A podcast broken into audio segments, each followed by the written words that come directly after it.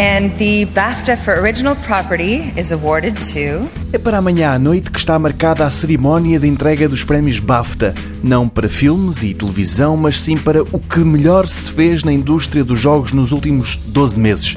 A cerimónia é em Londres, os prémios são britânicos, mas os candidatos vêm do mundo inteiro e apresentam propostas muitíssimo diferentes. Nota-se também que a qualidade geral é cada vez melhor. Basta olhar para o título com maior número de nomeações. God of War é o principal candidato a trazer mais estatuetas para casa, concorre a 10 categorias. Depois, com 6 nomeações, há 3 títulos imperdíveis: Red Dead Redemption 2, uma coboiada, Return of the Obra Dinn, um título que mais parece uma homenagem aos jogos dos anos 80, e ainda Florence, um jogo sobre relações amorosas. Há ainda nomeações para 1111 Memories Retold, Celeste, Life is Strange 2, My Child, Lebensborn e para o Nintendo Labo.